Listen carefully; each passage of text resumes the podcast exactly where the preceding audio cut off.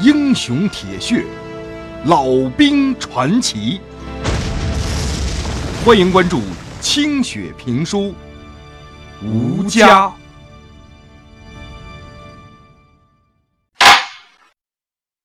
上回书说到，袁白老先生在万人批斗大会的高台上笑骂笑笑之后，纵身一跃，摔死在了上万名乡亲们的眼前。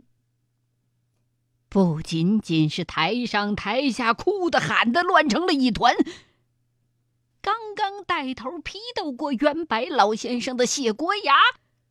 也震惊了，他万万没想到，这老头子会来这么一招。站在台上张皇失措，硬撑起来的革命威风早就荡然无存了，只会两手空空的呆立在了台上。我操你妈！别怪那洪亮尖利的嗓子一喊起来，伴随着一块砖头飞向高台，正中谢国牙的面门。谢国牙顿时被拍得一脸是花，仰面栽倒在了台上。老旦震惊了，认识袁白老先生这几十年。竟然不曾发现老汉有此风骨。回想一下，村中但凡有大难，可不都是这位老汉挺身而出，冒着生命危险去交涉的吗？土匪绑。过他，鬼子踹过他，国民党打过他，老汉都未曾寻过短见呢。如今竟然就这么决然而去了，这实在是有点让人……匪夷所思啊！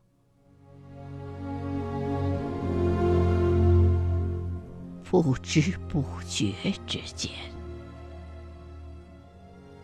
老旦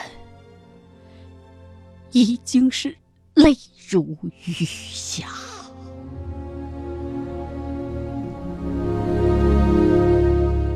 他擦了把脸，伸头。朝台下望去，老爷子的尸身已经被民兵们抬起，如同是拎起几节断了筋骨的竹竿黄土粘在他那黑色的长袄上，花白的胡子上。一片血红，也都沾着那些污浊不堪的灰土。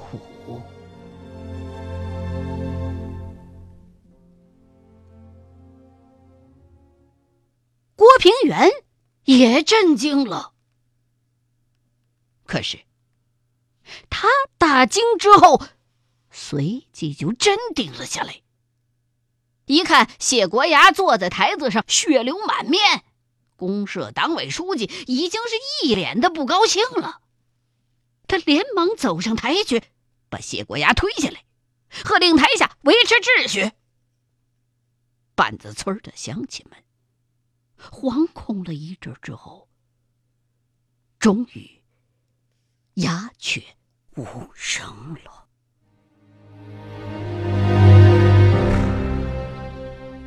袁白先生的死，让板子村人顿感寒风凛冽。这村子里最明白的人撒手而去，这日子再也不是随便熬熬、说几句俏皮嗑就可以混得过的玩笑了。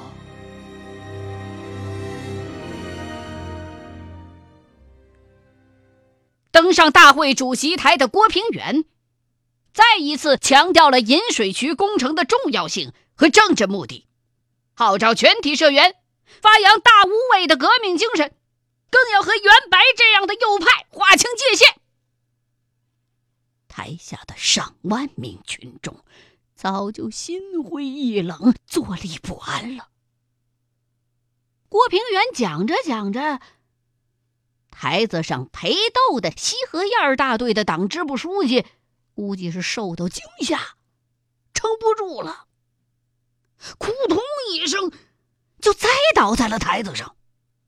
下边西河沿大队的那些社员们顿时“哦”，就发出了一阵惊呼。刚刚恢复的秩序再一次陷入了混乱。公社的领导一看局面失控了，连忙给郭平原使眼色。郭平原暗呼万幸啊！万人大会就此收场了。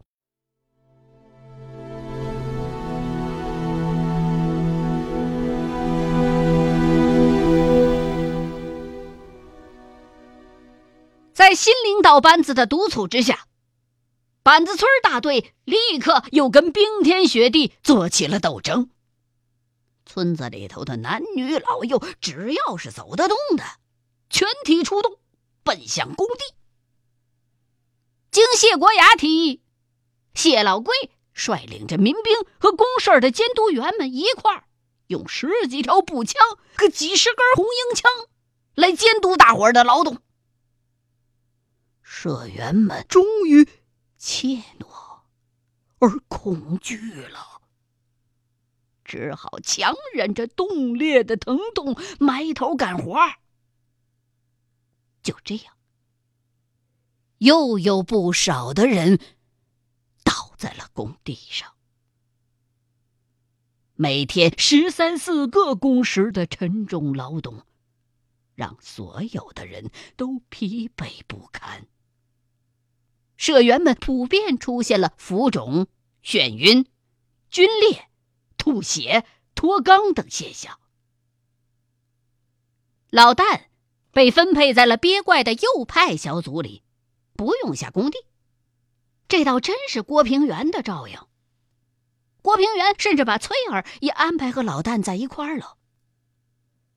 憋怪的组员们对老旦照顾有加。只给他分配了烧水送饭的差事。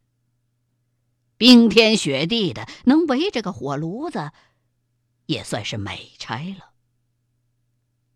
看着乡亲们拼死拼活的样子，老旦不由得时不时的想起袁白先生说过的“俺老汉就此去也”的话，心里头。沉甸甸的，不过他又觉得老先生亮出风节，愤然而去，未必不是好事儿。翠儿啊，你说，这就是咱要奔的共产主义吗？拿着枪指着乡亲们干活，劳动人民不是当家做主了吗？哎呀，那命啊！你能不能赶紧把嘴闭上啊？还嫌你惹得我笑啊？是不是共产主义不是咱老百姓说了算的？赶紧把你这残破身子保住才是要紧，别让人把话传了去。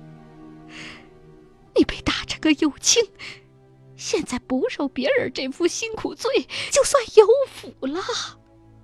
有空啊，想想咱哥的孩子吧。不知道有盼儿，知不知道这事儿？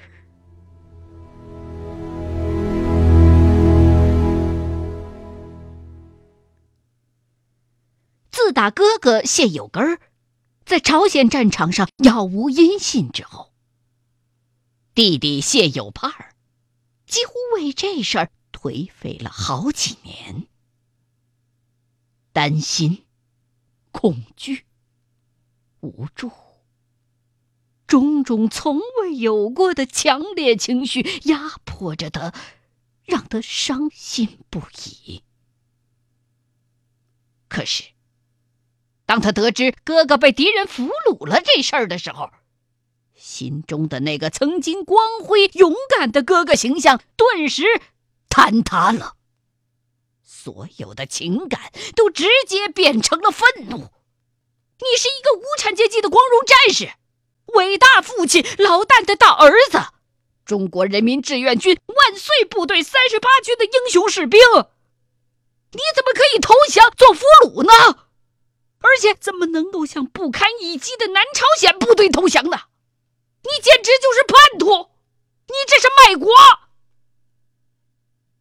右帕尔也无法理解自己的父亲，怎么就不见你大发雷霆呢？你怎么能接受自己的儿子这么没有血性呢？你在三十八军的光辉战绩几乎被这个不争气的哥哥给抹平了，这给你带来多大的名誉损害呀！你怎么还可以舔着脸一次又一次去军队打探他的消息呢？你不觉得丢人现眼吗？你这个不争气的谢有根儿啊！你没给咱家带来一丝的荣誉，却带来了如此巨大的耻辱。你根本就不配做老解放的儿子，也不配做谢有盼的哥哥。谢有盼儿。自觉，在县中学里已经是抬不起头来了。原本乐呵呵的一个好人缘如今变得走道都要溜边儿。如今，父亲老旦又被打成了破坏革命生产的右倾分子，并且被就地免职。父亲曾经带来的荣耀。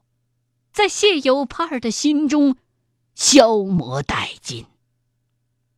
他觉得父亲为什么如此不识时务呢？你怎么可以反对建造水利工程呢？你怎么非得跟公社对着干呢？你为什么就不能主动的走在革命的潮头呢？谢有盼曾经引以为豪的两个精神支柱，全都瓦解了。从此之后，他再也不跟同学们交流朝鲜战争里的故事，不再主动的和同学们提起家庭的状况。恍惚之间，他觉得所有的人看自己的眼神。都变得充满了鄙视，甚至充满了敌视。有一个同学无意的提起朝鲜战争当中拒了台湾的那些中国俘虏，他就认为是别有用心，一拳就把那名同学打得满脸都是血。煎熬的日子开始。谢有盼的性格变得孤僻而冲动。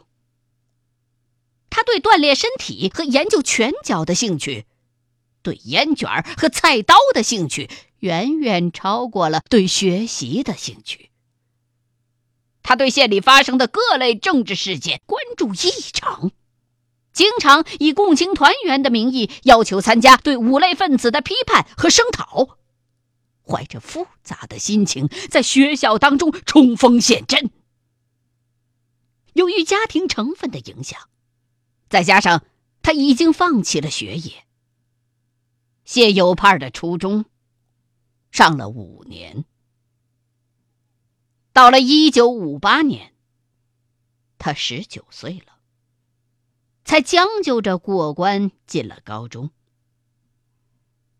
县一中的恶性斗殴事件总有他的身影，他往往莫名其妙的被卷入，然后积极的参与，最终成了挑动和策划斗殴事件的罪魁祸首。原先那些在校内称王称霸的高干子弟们，面对这个穷乡僻壤来的国军右派分子的后代，终于望风而逃。谢有盼儿曾经瘦弱的身躯，如今肌肉隆起；曾经温和的眼神，如今寒光四射。菜刀和香烟是他最好的伙伴与人谈得来就递上香烟，三句话说不拢就可以拽出菜刀来。在第一次将一个高干子弟砍出鲜血的时候，谢有盼儿哭了。他当时心里边想着：谢有根儿，你给你弟弟留下了什么样的耻辱，要他用血的暴力来挽回心中的尊严啊？父亲呐！你给儿子留下了怎样的伤痕？连提起你的名字，都会让儿子感到难堪。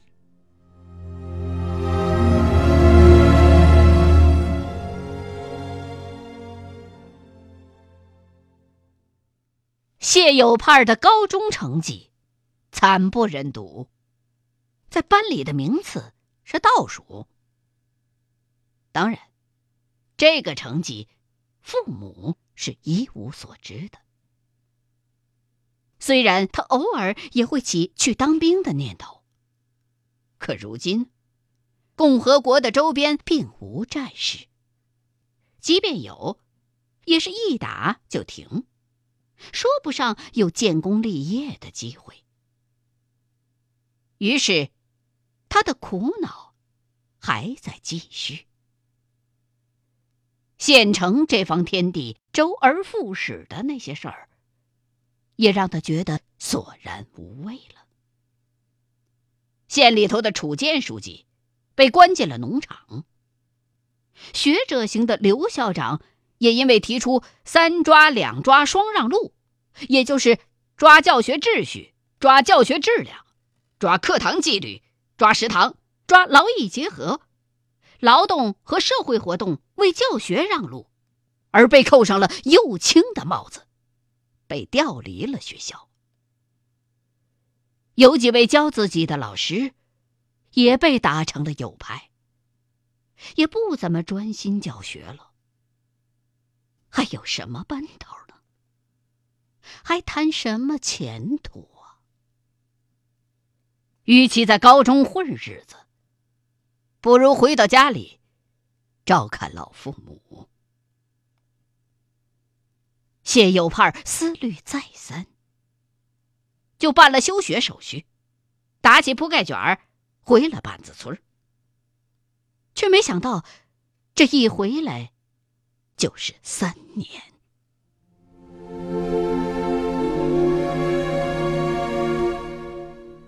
父亲的状态。比有盼想象的要好，至少身子骨并没有憔悴太多。母亲也适应了灾难，见了自己依然有说有笑、问长问短的，村子里的变化就大了。房屋被拆掉了不少。砍掉了村口大杨树之外几乎所有的树木。一条深约两米、宽约十米的倒梯形的引水渠，从板子村的南边延伸向西南。袋子河的水已经被改道流入了这条沟渠。那么多熟悉而亲切的叔叔伯伯们。死在了去年冬天的这项水利工程上。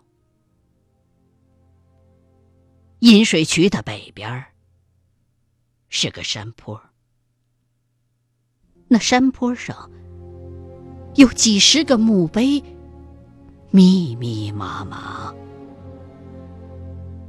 四周围荒草连绵。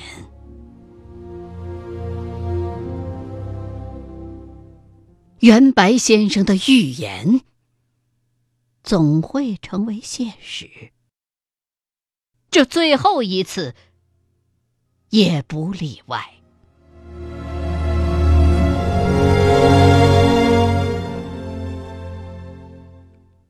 欲知后事如何，欢迎各位继续收听清雪评书《吴家》。